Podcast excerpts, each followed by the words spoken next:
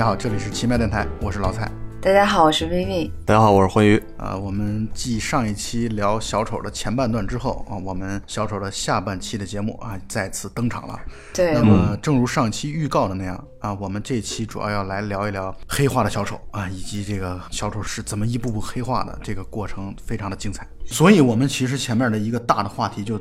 到此，我觉得已经基本上差不多了，就是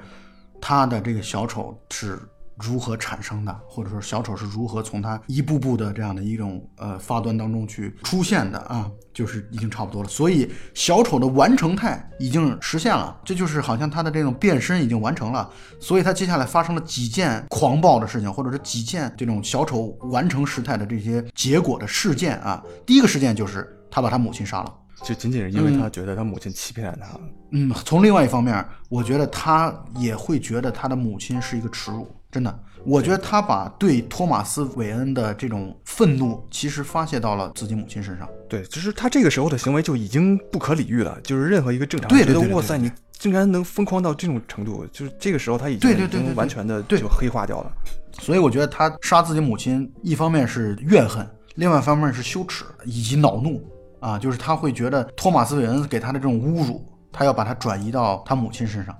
我觉得这是他为什么杀掉母亲的一个，如果我们就要非要从逻辑理性的角度来去考虑问题的话，可以从这个角度来去出发。嗯，然后接下来我想说一个很有意思的地方啊，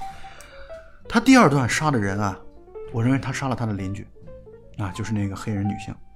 这里我不太认同。第一个，我认为小丑 Arthur 并没有所谓的完全黑化。还有一个就是，我在看到一篇报道说，当时也有很多网友在讨论隔壁邻居的那个黑人女孩是否被杀了，因为有她走出那个房间以后有那个警笛的声音，大家都觉得她可能就是。就是对被杀了，但是就是有报道说导演本人说了，就是他当时没有杀那个女孩，因为小丑 Arthur 在当时的立场是他还没有杀，还不会杀没有伤害过他的人。啊，这个说我觉得是有也有道理的啊。但咱们从另外一个角度来啊，咱们从另外一个角度分析一下这里边的细节啊，这个仅供大家来参考啊。这里边的细节就是什么呢？就是他走进隔壁那个黑人女孩的房间之后，那个女人其实是很恐惧的。就我们的感觉就是他和亚瑟之前是几乎可以说没有任何交集的，没有任何交流的。对，仅仅只是知道亚瑟弗莱克，他叫亚瑟而已。仅仅知道他就是住在走廊尽头的那一个房客啊。我觉得他对于亚瑟弗莱克的了解就仅限于此啊。这点你们应该是同意的，对吧？这我同意。所以这个女房客的这一句话，我觉得就足以伤害亚瑟了。嗯，对啊，是啊，在亚瑟看来，你我们之前都上过床，然后你今天你假装不认识我，操，干掉你。他从这个情感逻辑上来说，我是觉得是成立的。再一个点呢，就是咱们从另外一个角度来去出发这件事儿，就是你们看，在那个房间当中，亚瑟弗莱克做了一个让那个女房客或者是那个黑人女人特别害怕的一个动作，就是他对着自己的头拿手指假装开了一枪。咱们从逻辑角度来说啊，那是很吓人的，而且那个场场景表现，咱们作为观众来看的时候，都会觉得特别瘆人，你不觉得吗？所以，一个人闯入到自己的屋子当中，而最终却没有被女人报警抓走，从另外一个侧面来讲，那证明了什么呢？那女人就被干掉了呗。啊，这咱们从逻辑角度啊，仅供听友们大家一起来去讨论的一个点。哎，不过你刚才一说他比划的那个动作，就对自己脑袋嘣的一枪爆头了，这个对女邻居来说也是一个特别大的恐吓。我觉得他在如果做完这个动作，其实也算是。也算报了仇了，对，就是就是说你这个对毫发无伤的离开这个屋子，我觉得也可以这么也可以这么说，还能对他怎样？咱们从另外一个角度来讲一件事儿，呃，你们应该记得他最初表现他和这个邻居见面的时候是在电梯里嘛？对，那个电梯里的时候，他们等于在抱怨这个城市，或者那女邻居在抱怨物业，抱怨整个公寓啊什么乱七八糟的，因为电梯在运行的运转的也不正常。那女邻居先做了一个拿手指放在太阳穴上，然后砰的自觉的自杀的这样的一个动作。你也可以理解为这个动作其实是假的，就或者说这个动作其实不存在的，也是亚瑟弗莱克的想象。因为你从后来那个女邻居和他见面时候那样的一个陌生和恐慌来看，那么他们俩之间真真的是没有过交流和交集的。对他就是捏造了一个惺惺相惜的人。没错，没错，亚瑟·弗莱克做出那样的一个自我爆头的那样的一个动作，其实他是在回应电梯里的那个桥段，但这个桥段对那个女人来说是不存在的，所以那女人茫然，特别的懵逼，我觉得只会有恐惧。当然，环宇刚才说的也有道理，就是他的那个动作彻底吓住了他。真吓人！你想你。下班回家，然后 屋里边坐着一个人，冲你比划这么一下子，对，而且咱们从咱来，咱们再分析的再深一点啊！你看啊，他不是这个城市当中不是有鼠患嘛？对，就最开始的说到鼠患的问题，你看鼠患都没有人来解决，它是预示什么呢？它预示的就是犯罪横行，没有人管，对呀，对吧？所以刚才我所说的那个观点，其实也可以去完全反对、反驳到的地方就在于。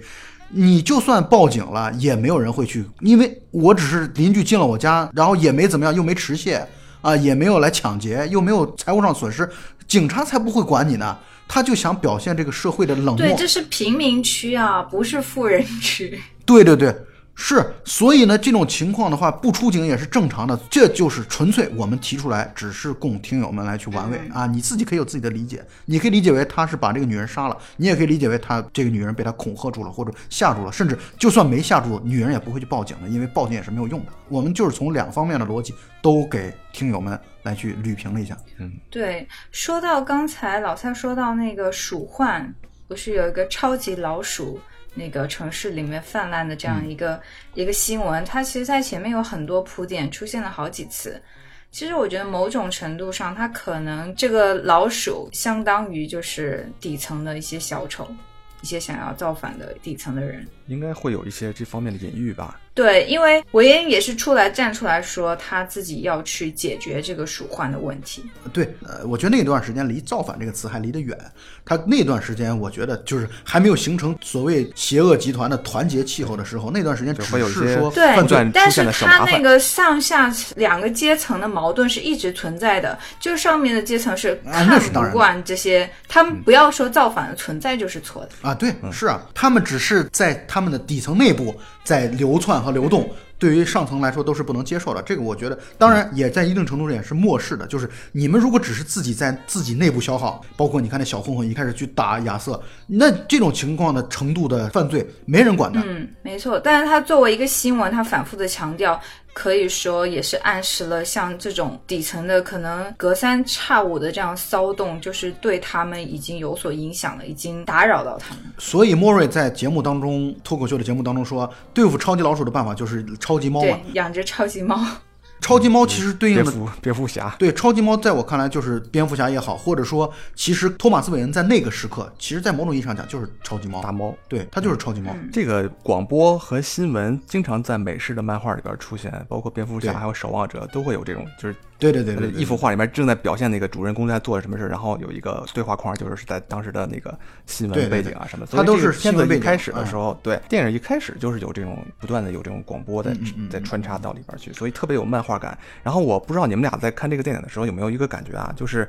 你经常会忘掉这个故事是发生在歌坛这个城市，嗯，因为歌坛是一个。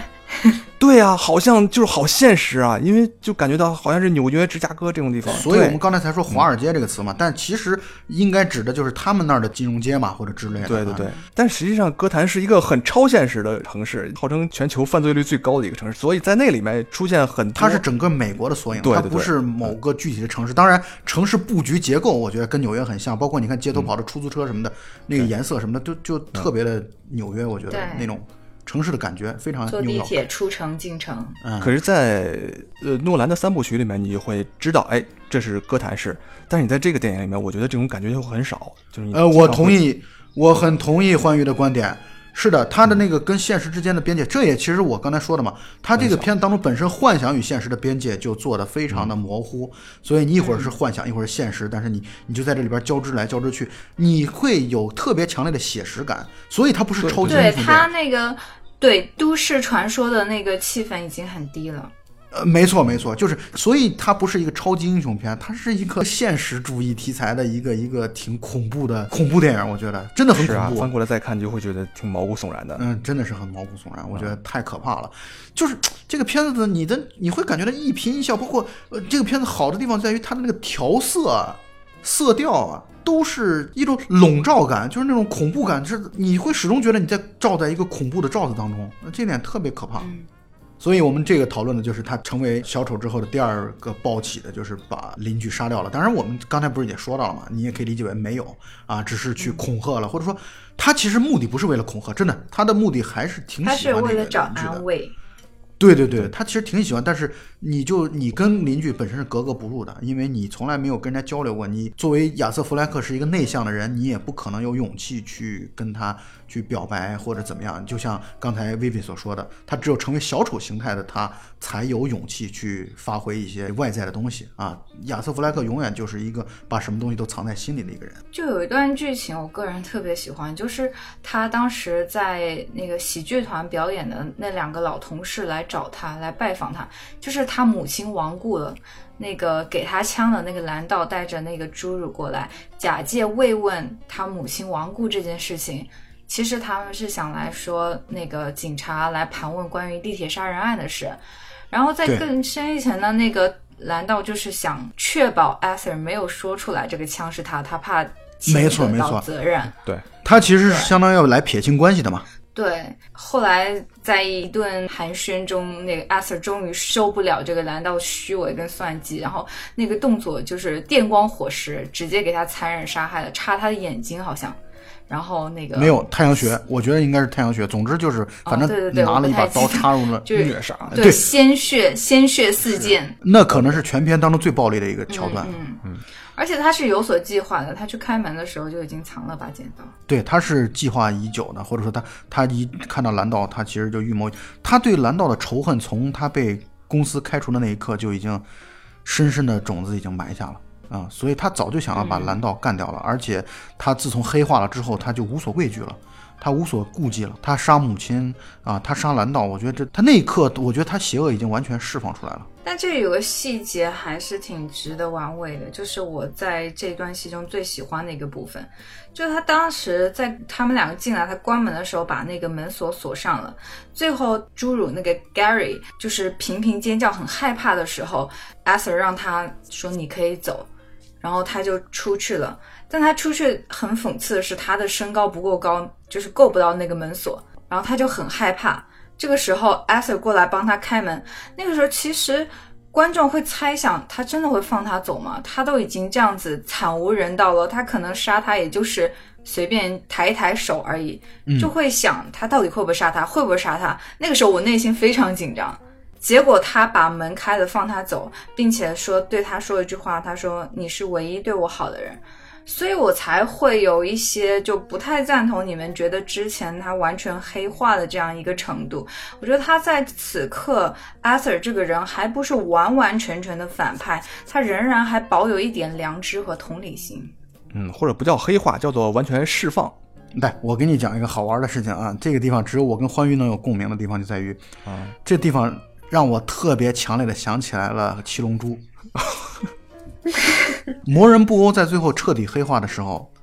他还依然能想起来撒旦跟他的友谊，所以他马上就要去毁灭世界的时候，他跟撒旦说：“你快，你快走，因为有两个小混混开枪打死了魔人布欧所养的狗。”啊，然后那段时间，魔人布欧要彻底黑化之前，他跟撒旦说：“你你赶紧走，你离得远远的，越远越好。”我觉得那一刻特别像极了小丑对于那个 Gary 的那个感觉，就是他现在要开始毁灭世界了，在毁灭世界之前，你赶紧走啊，你快走，我这是我对你是我放过最后一个人。对，这是我对你的这个作为曾经我们是朋友的一点点的呃良心或者怜悯，你快点走。我觉得那一刻我就是强烈的感受到了魔人布欧的那种感觉，就是他是要黑化了，他要彻底变成大魔王了，在变成大魔王之前，魔鬼之前。一点点残留的、仅存的良知，让他或者友谊 这些东西，让他把 Gary 赶走了。而且，我觉得刚才薇薇说的有一点特别好的地方在于，那段戏的戏剧张力做的太棒了，就是戏剧节奏啊。我们作为观众，我们都都会想啊，他杀不杀，杀不杀，不知道。就是你在那个那一刻，其实节奏是很慢的，他故故意慢，就是慢在。让你去想他会不会突然，比如在那个侏儒去开那个，就是呃开那个那叫什么？门门门链门栓啊链锁。门锁。啊链链这啊，在开那个链锁的时候，然后你会觉得他忽然后边捅他一刀，这种可能性也是存在的，对吧？然后观众就会观众就会期待，这种期待不是说期待他把他杀死，而是期待这个剧赶紧告诉我们结果吧，赶紧告诉我们他到底杀了还是没杀。所以我觉得那一段戏是故事节奏好的地方啊，很有意思。所以这是我觉得他黑化之后，或者说在黑化的过程当中所做的第三件事情了，就是他把蓝道给杀死了。对，你们说到这边就是黑化开始的时候，其实，在他们两个来拜访他之前，他在家里准备去参加那个 Murray Show，然后开始化妆，就是在浴室里面跳舞。那一刻就是比之前在之前我们提到的那个杀完那三个人在卫生间跳舞的那一段更加的轻松和释放。对对对，嗯好像就是心不在了，那 conscious 不在了，好像什么都不在了。我跟你说这么一个观点啊，或者我们现在可以统一为这么一个观点啊，就是他在放 Gary 走的时候，他还没有彻底黑化完毕。就是他的这个黑化是在逐渐进行的，就是换句话来说，他在杀对对没错他他是一步步递进的黑化的。比如说他在杀母亲的时候，那一刻他其实只是对母亲这个身份的这种愤怒，没错，包括他放走 Gary 这一刻，我也不认为他是发展到最后，因为对他还没有彻底黑化成功，他会在一步步的这个过程当中，逐渐形成自己的完全体，啊，就是小丑的完全体。嗯呃，所以他的这个黑化的过程是一个较为漫长的这么一个过程，啊，然后我接着薇薇刚才所说的，他那天其实是准备当晚要去参加 Murray Show 的那个脱口秀的演出的，或者作为嘉宾出场的。然后在出场那个之前，他其实在打扮，然后并且他其实设计了在当场的这个一个环节，你们肯定都记得，他在当场的环节，他是想最后表演的时候，他是把自己掏出枪来自杀的。嗯，而且他这个自杀对应了他日记本，对应了日记本当中那句话，日记本那种话是就是死亡比我的存在更有价值。my death 啊 make more sense than my life。对对对就是这句话对，出现了三次这这句话。是是是，就是死亡比他的存在可能意义更大。而且从这句话，你们也可以意识到一个问题，就在于他真的从头到尾，他压根儿从一开始啊，从一开始至少是他压根儿没有想到成为。一个就是邪恶的代表，对对对他只是成为自己的代表，他没有想要成为邪恶这个本体的代表，他只是想要成为自己的代表，所以他会觉得杀掉自己没关系，因为有没有这个邪恶的种子传播下去，他一点都不关心，他没有想要成为邪恶的领导，这就是我们一开始前面所说的。所以他当天晚上本来是想着把自己在舞台上干掉，形成一个特别惊悚的效果的。我觉得这是他的计划。嗯嗯嗯。接下来他在出发去参加 Murray Show 的时候，他在台阶上有一段舞蹈，这个也是大家都非常讨论的非常多的这一段。然后我想说的是，后面他不是被警察发现了，然后一路追，警察追上，他再一次仓皇而逃。他那刻其实不是怕死或者怎么样，就是怕警察破坏他最终的表演。然后他就没错竭尽哎全力的跑跑跑，然后给他就是提供那个逃跑优势是地铁里这会儿全是小丑，就是他在电影的发展过程中，那个小丑是原来出现两三个，然后再一点点，然后越来越多越来越多，到这时候整个地铁几乎全是小丑，然后就是借此。呃，他逃过了警察的追捕，因为他拿了一个小丑的面具。他在那个逃掉以后，他直接把那个面具丢到垃圾桶里。那一刻，我也是想说，印证了老蔡刚才观点。他在那个时候，他是无意掀起或者参与这种政治方方面或者全社会的骚动的。没错他其实他此刻只是代表了他的个人。我觉得这这是我认为电影有魅力的地方，就是相对于什么社会的一些呃现象来说，他更关注个人的情感，但是后续的有些骚乱、骚乱或者是社会的一些一些现象的发生是自然而然的连锁反应了，其实就从他呃刚才薇薇所说这个小细节啊，我觉得印证了一个观点啊，其实印证的就是我们一开始所谈到那个观点。这个片子它它的本意，至少本意啊，绝对不是带有煽动性的。为什么这么说呢？我觉得他从他把那个小丑面具扔到垃圾桶当中，我觉得他也就代表了他和这种群体性的这种骚动，他本身是想隔绝开来限的。对，划清界限的，他就是他会觉得，他从甚至他从内心深处有一定程度的鄙视对这种情况。我不知道你们能体会我的观点吗？或者说你们能认同我的观点吗？就是他会鄙视这种以小丑群体性的这种方式来去进行骚动这样的一个情况，至少在那一刻，所以他是在划清界限。他就想说，我就是我，你们是你们，我们是两条路上的人。在那一刻，我觉得他是要表现这一点的，而因为因为就到因为就到那一刻，我觉得他都依然是想要去实现自己的一个计划，就是当天晚上在莫瑞秀上把自己崩掉。我觉得那一刻都还依然是那么想的，计划就特别小，嗯，对，他就只想着他这个想法应该更倾向于我是正品，你们都是高仿。呃，对你你也可以这么来理解，或者说都是淘宝货，或者换句话来说，他就压根儿没想到跟没想要跟他们。同流合污，或者说同仇敌忾，这些词语他都压根儿就没想过，他只想做他自己，他只想实现自己的计划。然后刚才我们不是说到了吗？那个他对弑母的那个情节，就杀母亲那个情节是非常重要的一个环节。而他当天晚上，他相当于是被莫瑞给激怒了，他真的是被莫瑞给激怒了。他本来原本是想说，我承认我自己杀了那三个地铁当中的那个渣子，然后我就要把自己自觉掉。就是我说完这件事之后，我可能就要自觉掉。结果呢，莫瑞开始教训他，开始教育他，然后教育他的时候，他们两边开始就价值观的问题展开了一场，或者叫辩论，而是说一场讨论。啊，然后或者说或者说互相指责。他对 Murray 的感官是从他们后台第一次见面开始的，就感就是感受的改观，因为他当时就是怀抱着非常期待的心情跟自己的偶像和假想中的父亲见面，但是 Murray 反应非常的冷漠，他根本不在乎他是谁。对，他说他说他要提一个要求，说那个你要把我当成一个 Joker 介绍出去，然后他以为他会问他，他然后他就好。因为这些根本就跟他的节目没有关系，无论他用什么介绍都是一样。然后艾瑟就在这里陷入了一个失望。然后他在化妆间里面，然后那个背景音乐响起的时候，屏幕上一个小显示屏上还在不断的回放自己出丑的视频，就是之前被 Murray 拿过来取笑的视频，再加上刚刚他们见面时候的反应，他就就是这种被羞辱的感觉。就会加深滚动起来，然后他就对 Murray 感到很失望，觉得他不过就是一个关心自己利益的一个无聊的上流阶层的议员，跟大家都一样，他又不再崇不再崇拜的，嗯，然后就产生了因此产生对他的一些负面的情绪。对对对，所以呢，他是在逐渐变化的。他原本的他等于调整了自己的计划，他本来的计划是说我要去把自己干掉，因为作为小丑的终章嘛。他本来，他本来的是觉得他就要给自己的人生画上一个句号，因为他那段时间，他他他为什么去杀母亲？他为什么去杀蓝道？而且他无所畏惧，是因为他已经想好了自己要干掉自己因为想好了要死。对，所以他就会无所畏惧，他也没有说我要处理尸体什么这些，都压根不用考虑这些问题，不用考虑自己的后事的问题，因为反正自己也要挂了。他的那一刻本来是很轻松的，结果在轻松的过程当中，我觉得又被莫瑞给激怒了，因为。这种激怒是属于我原本很喜欢你，就是他被一个自己喜欢的人激怒了，这种激怒就会使得怒火会格外的膨胀，或者会格外格外的巨大。没错，呃，莫瑞就等于在指责他，又要说到刚才我们所说的所说的那个观点了，他无意成为这场政治运动的领袖。他甚至连政治运动的参与者他都不想成为，所以你看他最后下了地铁的时候，他小丑的面具只是作为他自保的一个方式而已，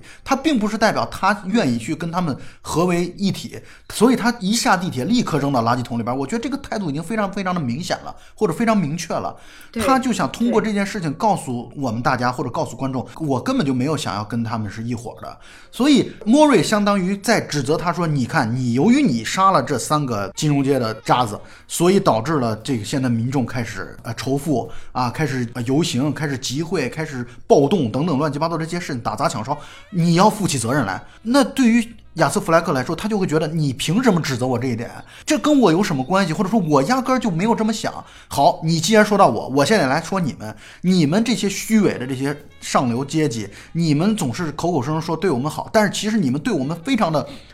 嘲讽。非常的不关注，你把我的片段拿来一次又一次的播放，你就是为了你的节目的喜剧效果，你就来不停的侮辱我。所以你们这些上层阶级，其实对我们穷苦的这些人，完全是不闻不问的，完全是不关心的。你们只想着你们挣钱，你们只想着你们的收视率，你们只想着你们节目的效果。你们真真正正体会过我们的感受吗？你们真真正正去愿意帮我们来去发声吗？不会的。然后你们现在还要把责任推到我头上，是由于我杀了那三个。渣子之后导致了大家这样的一种集会吗？大家这样的一种暴动吗？真正的根源不在我们这儿，在你们那儿，所以他们两方可以说观点上存在了巨大的冲突。最后这个阿 Sir 选择了把那个 Mori 干掉，我觉得这个这一刻他选择了自我的毁灭。如果他这个时候他像原来的计划一个 knock knock，然后变个魔术把自己打掉的话，这是他心底仅存的一点善良还在，就是我们觉得他还是一个可救的人。但是这个时候他选择了掏枪把别人干掉，这我觉得对这个时候他是完全放弃了自己仅存的一点点人性了。对，这一刻我觉得他是失控对。，如果说黑化的话，这块儿应该是彻底黑化了。在他杀死 Murray 之前的这一段脱口秀的这个现场，短短几分钟的这样一个表演，其实还是有很多值得玩味的地方。比如说，呃，一开始 Murray 让他来讲个笑话或怎么样，然后他就开始翻他的那个笔记本。当时也是非常窘迫的，因为当时他翻来翻去，然后有一句话第三次出现，就是刚才环宇说的：“我只希望我的死比我的人生更值得。”他为什么出现这句话？我觉得他是为了坚定自己自己的决心，因为他原来想好了自杀，尤其是当众自杀，总会经历那种内心的彷徨和紧张的。这些小小的细节会让我对电影非常的加分。嗯，而且他那句话具体的词叫做 “make more sense”，就是比我 Make 的 more sense。对，就比我的生命能多多赚点几分钱啊，几分钱，就是特别卑微的一句话。对对，然后他就在瞎扯了一个笑话，他说一个警察告诉一个女人，她的儿子被车撞死了。然后他在场的那几个嘉宾，就可能也是代表了上层吧。那一刻，在他的心里，在 Arthur 心里，那个 Mary 跟那些那个什么所谓的医生，那些嘉宾都是一样，都是无聊的上流阶层。然后他们就非常的反感他讲的这个笑话，明确的指出说不能开这种玩笑，就是那种假惺惺的政治正确，然后也会。呃，给阿 Sir 内心造成很大的冲突，包括我们观众会觉得他们对这些小事，然后政治立场非常的正确，但平时却杀人不见血，那个压榨底层、草菅人命什么的，也是这样一步步就是激怒了他的内心。关于这个笑话，哪些笑话好笑，哪些笑话不好笑，这个电影里边出现过很多次。在阿 Sir 的眼里边，他的认知跟这个大众是完全不能说是相反的，但是是他们是不能有任何共鸣的。他在那个脱口秀现场呢，听到大家在笑，他是随声附和的。别人不笑的时候，他哈哈哈笑两声；然后别人笑的时候，他不知道大家为什么笑。嗯，所以我觉得这也是对现实的一个很大的嘲讽。大家都在笑的这个东西，你就一定要跟着笑吗？你这种笑是要被绑架的吗？就是我就是认为这个被车撞了，我就是认为这个好笑的。那你们觉得不好笑，这是他妈的你们的事儿，跟我有什么关系？嗯，然后我还想多说一点啊，结合欢愉刚才所说的这个观点，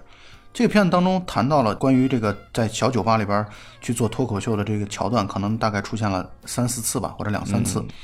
呃，出现了之后，其中有一个桥段是有一个著名的脱口秀演员啊，当然在片子当中啊，著名的脱口秀演员，然后讲了一个性喜剧，就讲到他和他的老婆角色扮演，然后他老婆扮演一个那个大四的学生，然后呃来求毕业啊什么的这了那了的。然后那段戏当中让我意识到了一个问题，就是很可能亚瑟是就是从，因为像他这样的一直跟母亲生活在一起，并且又没有什么外在的，包括他对于那个邻居黑人女性的那样的一个幻想，性幻想可以说是性幻想，让我觉得很可能亚瑟是一个处男。啊，虽然他跟剧情没有什么直接的关系啊，但是我想说的就是，由于他是这样的一种情况，所以他对于那样的喜剧可能是没有没有感知力的。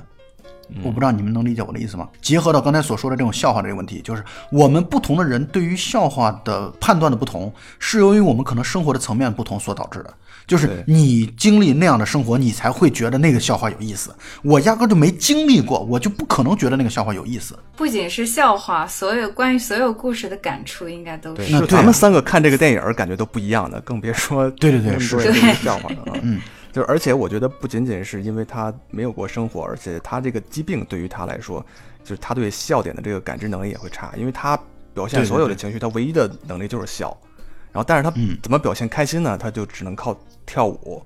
啊，所以在这个电影里面出现过很多很多次舞蹈，然后最后一个舞蹈就是他在那个就是已经那个城市都已经疯狂了，然后完全都烧杀抢掠，然后他站在那个汽车上，然后进行了最后一段舞蹈。但那个之前我们得说，他由于相当于公众场合当中杀死了 Mori，所以被警察带走了。在被警察带走的时候，因为社呃整个这个世界都已经陷入到疯狂了，所以警察带走的过程当中，警车被撞了，警车被撞了，等于两个警察全被撞死了。然后他缓缓的被那些戴着小丑面具的那些人们。啊，包括化成小丑妆的那些人们，缓缓地从车里抬了出来。我的理解是这样的，就是所有的民众他都通过看电视看到了 Mori Show，因为 Mori Show 可能是一个收视率巨高的一个节目，同时又加上 Mori Show 发生了惊人的惨案，所以博得了很大的眼球，以至于大家都会从这些化着小丑妆的人和戴着小丑面具的人。天然的把这个小丑，就是亚瑟·弗莱克，当做自己的领袖。亚瑟·弗莱克本人他自己无意成为领袖，但是这些人需要急需一个领袖，所以他们就会把他当做一个象征。你看他们的意思就是这样：我操，这哥们儿真猛，竟然能够在电视直播、全国直播的这对杀人了，太牛逼了！这简直就是我们的偶像啊！所以你看他们那个时候抬亚瑟·弗莱克从车里出来的时候，那就是对国王登基的一种一种仪式啊。所以他。对，完全是那样的一个待遇，所以他们把他抬到警车的那个引擎盖上，然后他缓缓的、逐步的站起来，然后伴随着音乐的节奏开始舞蹈起来。我觉得那一刻他开始享受于成为犯罪集团首脑的这样的一个，就他那一刻他已经不再划清界限了，他觉得没问题，就是既然大家都这样的，那我哥们儿我就不客气了。我觉得他就是这样的一种心理。对，那个场景就像一片地狱，然后那些。恶魔崇拜者，然后推举着一个呃一个恶魔在火海里舞蹈，就这种场景看起来确实不寒而栗。就像环宇刚才说到的，每个人根据自己的经历或者是怎么样，对笑话或者故事的感受能力是不一样的。这一刻我也想说说我的感受，因为你们觉得他那一刻在开始舞蹈的时候已经爽到了，但是我注意到他开始跳舞，在那个车上开始跳舞的那个动作，以及他的眼神中是。略带着一点点失落跟苦涩，还有一些彷徨在。我不知道我我是不是我过度解读了。我觉得他那一刻其实是会在觉得说，这一切真的是他想要的吗？他不尽然。背景音乐在那一刻又起来了，就是我觉得那一刻会暗示着这种矛盾，其实这种阶层的矛盾其实是永远得不到解决。他内心也是知道。嗯。这里我就想起了小说《一九八四》里面一个非常著名的关于革命的一个解读。社会一般分成三个阶层：中层的人带着下层的人去想要一起推翻上层。当他们坐上了上层以后，他们做的事情就不像他们原来承诺的那样，也是做那些苟且的事情。所以我会觉得，我个人的政治观点，这个革命或者是这个冲突是永远达不到那个理想的效果的。你可以理解为它是一种循环。嗯，你看《一九八四》里面我说的电影，那里边那个主角他在 V 字仇杀队里边演了最大的那个大独裁者，我觉得这本身也是很讽刺的。太平天国不也是这样的吗？原本我们只是说想农民起义，但是真正农民起义成为领袖了之后，也会奢侈糜烂。你会历史都是这样的，所以你终将成为自己讨厌的那种人。所以，如果刚才微微的解读，如果是我觉得是正确的话啊，当然我现在也觉得他说的是正确的，或者至少是全面的，就是对我们的观点的一种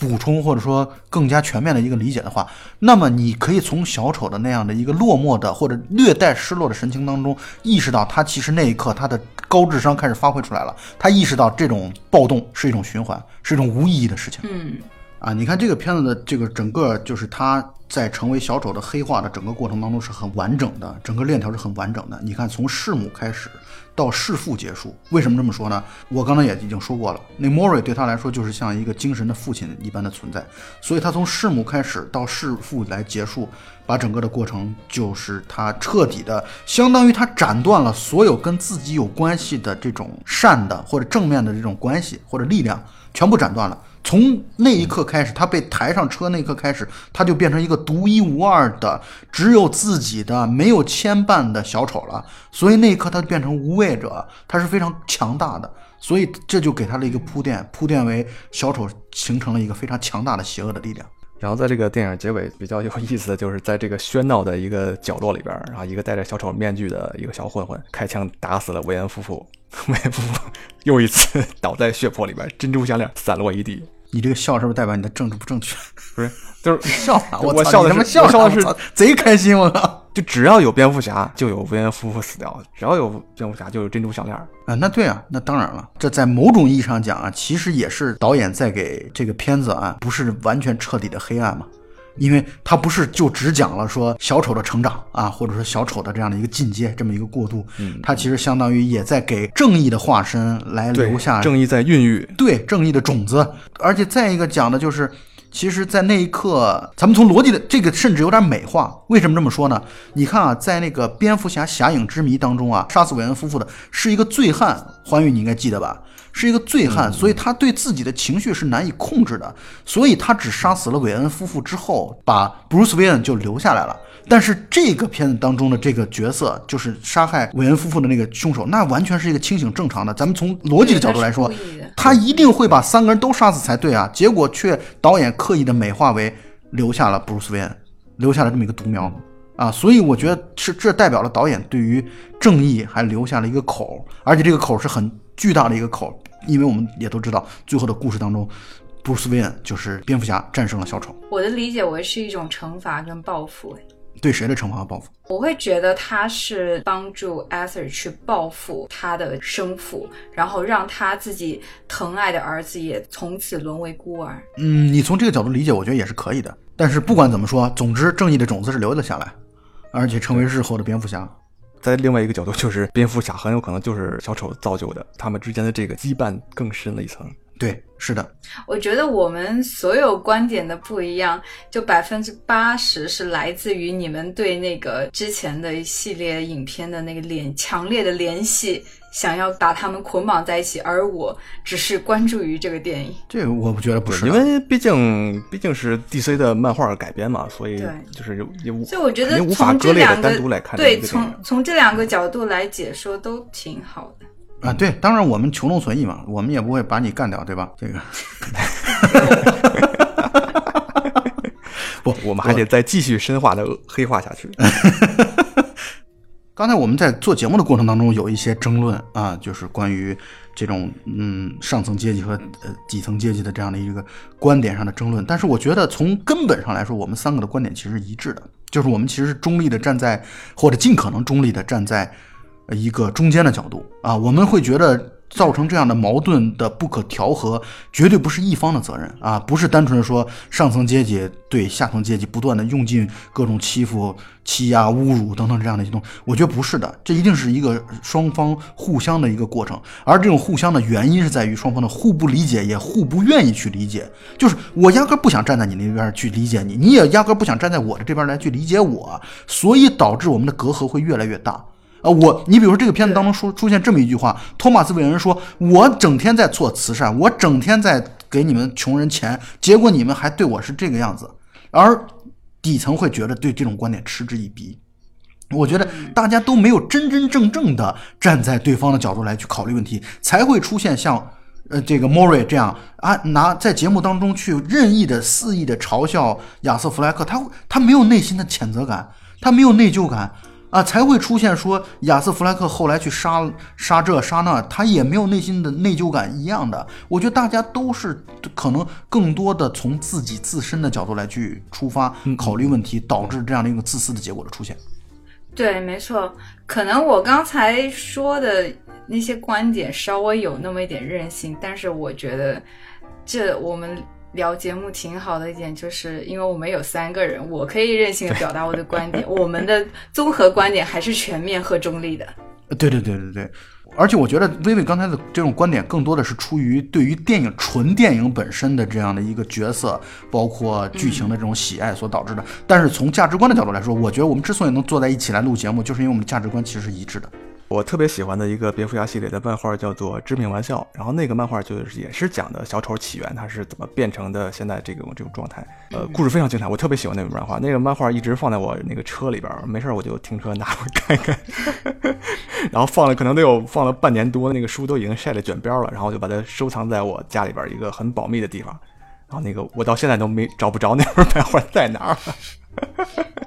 那个书很很好，嗯，然后那个书到最后。小丑干了一系列坏事，然后最后蝙蝠侠把他制服，然后说：“我知道你还是一个好人，然后我来帮助你，我们一起就回回到好人吧，回去做好人吧。”然后这时候小丑给蝙蝠侠讲了一个笑话，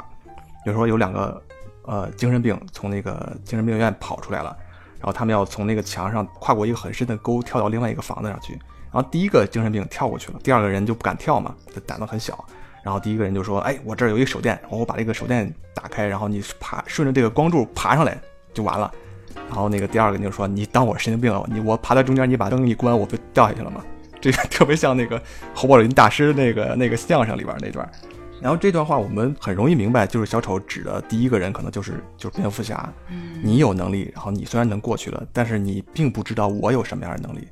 我一直都知道我是在做着什么，但是我就是就是我，嗯，你是没有办法帮助我的，也是一个很悲伤的故事。那个那个漫画非常非常好，对就跟这个电影的基调还挺像的。对对对对，环宇刚才说的，我还想起来，就是影片中有一些细节，就从第一次好像是呃那个老板解雇了 Arthur，然后他在路边宣泄的时候，远处是有一个摩天轮，可能象征的无忧无虑的生活。然后他那个收拾行李走了以后，他在那个黑暗的通道出去，外面是非常刺眼的阳光。然后到最后一个影片的最后的一个镜头，就是他从大概是从那个跟狱警或者是监狱里面的一些咨询师刚聊完，然后走出那个门，然后他走到那个走廊尽头的时候，外面也是刺眼的阳光，就是外面有一种就是非常光明的无忧无虑的世界，就呈现在一窗之外，或者是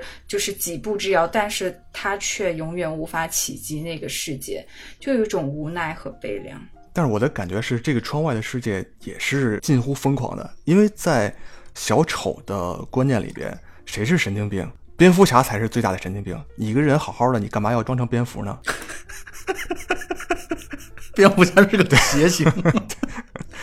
对啊，所以我觉得可能整个这个癫狂的世界才是适合小丑的吧，就是他不管在什么地方，对他来说都是一个所谓正常吧。我的立场和观点依旧是着眼于 Arthur 作为一个底层的代表，也是更加与回归这部电影的本身。嗯、我来说两点啊，关于刚才你们说的两点，分别我来说一下。先说一下环宇的那个观点，就是我非常同意环宇刚才所说的观点以及故事啊。你不是我，你光告诉我你要努力，你光告诉我你应该去积极向上啊，你应该阳光啊，你应该对这个世界充满爱啊，怀抱爱啊，你应该去努力啊。然后你看我努力了，不就过上了幸福的生活吗？这种说法本身是特别不负责任的。对因为每个人的资质不同，每个人的环境不同，每个人的条件不同，每个人的心理承受力不同。你要求每个人都要像按部就班的成为你的那个模样的话，这个本身是特别不公平的。另一个不公平在于，我没做到那点之后，你就指责我，你指责我你不够努力。我们现在这个社会，其实很多时候你不能不承认有一些不公平的事情存在，或者有一些是先天达不到的一些事情，而你都纠结于或者归结于个人的不努力。我觉得这是一种特别不负责任的指责的行为。这是关于欢愉刚才所说的那个点，我要补充的。关于微微刚才所说那个点，我就想补充的是什么呢？他其实这个片子当中出现了两次，他和或者说出现了他跟两个不同的心理咨询师的这样的一个对话。有一种观点认为，他的第一段的对话，或者说第一次的那个黑人是假的，是他幻想出来的这样的一个一个救治，就是他把这个故事就是描述的更加黑暗，就是连这种救治和救赎都是自我完成的，没有人帮助自己。但是是完全，但是这件事并不重要，这件事并不 好的。但这件事并不重要。嗯，重要的在于后来你看最后一段戏的时候，他出来的时候，他拖的那个脚步，脚底下是血印子，对。说明了什么呢？他把那个人杀死了，嗯，他是把那个人杀死了。就是我觉得他那一刻他已经完全放弃治疗了，他已经他觉得去你妈的治疗，他这种治疗你你能治好老子吗？我不需要任何的治疗，我就是要安心的做我的小丑，我就是安心的做我的邪恶的化身，我不再相信我自己内心深处的这种所谓的善了，没有这个东西。我就是要去用恶来去面对这个世界。我觉得那一刻，他这是真正已经把自己内心的善良全部驱散掉了。所以换句话来说，他想杀谁杀谁，他愿意杀谁就杀谁，他想要让谁除除掉谁就除掉谁。我是这么或者可以解读为外面刺眼的光亮的世界，就是他原先想到达而却永远无法到达的善。嗯，可以这么说呀，我觉得可以这么来去理解它呀。呃，所以这个片子值得玩味的地方特别的多，他们已经录了他妈的两个两个半小时的时间了。前面我也好几次提到那个背景音乐的大提琴的声音。其实我问过身边很多看完电影的朋友，他们对这个背景音乐是非常的，就是印象深刻，因为它确实把人物内心的那种悲凉无助以及社会的凄凉和阴暗表现的非常好。然后我查了一下，就是说，就作曲的这个人，他是曾经以大提琴的身份参加过《荒野猎人》和《降临》的配乐工作的。就这两部电影，我们也知道，哦就是在音效就那个音乐上面也是造诣非常高的。嗯，音乐很重要。哎，我我闺女给我介绍了一个经验，就是你看恐怖片的时候，如果觉得特别害怕，这时候你就赶紧用手机打开《好运来的音乐》，手机就就可以克服恐惧了。音乐还是很重要的，就是特别能能渲染气氛。大家人人称赞的杰昆·菲尼克斯啊，凤凰叔的这个演技这部分，我觉得我们就没必要再多说了，因为实在我觉得他演的非常出色。但是对有这么一个观点，我想讨论一下，就是有人提到说啊，杰昆·菲尼克斯的这个演技拉出希斯莱杰，甩出几条街，我很反感这种说法，就是谁把谁完爆了，谁把谁甩开几个层次，我觉得说法特别不负责任。度，感觉。对对对这种说法特别不负责任，我就觉得就是你纯粹就是你唧唧歪歪，你自己说的好，就你说起来喜欢的都是特容易最好的特。对对对，我觉得这种观点太讨厌了。但但是我想说的，这两位演员都非常的出色。这两个、嗯这两个人对于小丑的这个演绎，我觉得都是以真化境，而且我觉得两个人真的是两个不同的方向。对对，完啊全不同的维度。也就是之前我跟薇薇也在讨论的问题，就是我觉得这个片子当中，我就一开始略带小失望的，就在于他没有演出来小丑的这个高智商。但是薇薇的解释，或者说薇薇对于这个片子的一个解解读，就是在于目前来说还没有必要去表现他这一点。那我也认同这一点，就是其实这个片子当中他表现不表现他的高智商，其实不是很重要。所以呢，两个演员表现的是两个不同的方向。你看，在《暗夜骑士》当中，希斯莱杰的表现就是充满了这种这种狡黠或者狡猾，那是因为。对，因为那是他已经是完全体的小丑了，而这个片子当中更多的是一种痛苦、彷徨、复杂的这种情绪，更像是一个弱势。被杰昆·菲尼克斯表现的真的是很出色，所以不用去纠结谁更好，我觉得都很好，都非常棒啊！没有他们就没有这么两部精彩的电影。对，没是错。杰昆那个嘴唇上面有一个伤疤，好多人以为他这是唇腭裂术后，但实际上我看了他的那个介绍说，他这个是出生时候就有，哦，也也是唇腭裂的一种，可能就是他这比较轻啊、就不像我这个，我这是就是手术缝合的。哈，不小心又爆了一个秘密，不小心又爆了一个秘密，我觉得啊，欢愉术后恢复的还蛮好的哈。对我都没看出来。对欢愉其实是在给自己的黑化做提前的铺垫，大家准备好。啊，那么我觉得我们洋洋洒洒聊了实在是太久的时间了啊，那我觉得应该差不多了吧？就是关于这个片子，当然我们就算解读十个小时，我觉得你去看一遍也一点都不亏啊，就是完全值得自己去有自己的感悟和理解，因为这个片子确实有极大的解读空间，有非常多的你的感悟空间。我们三个人对于一个片子、对于一个角色、对于剧情都会有不同的理解和认识。那包括导演给大家留的谜局，他到底是不是呃托马斯韦恩的儿子啊，或者怎么样，都有很多的这种可以讨论的空间。大家还是去看电影吧，也欢迎大家来加入奇妙电台的微信群。好，感谢所有坚持听到最后的听众朋友们。嗯，I love you。哦，那本期节目到此结束，啊，大家再见。好，那我们下期再见，拜拜拜拜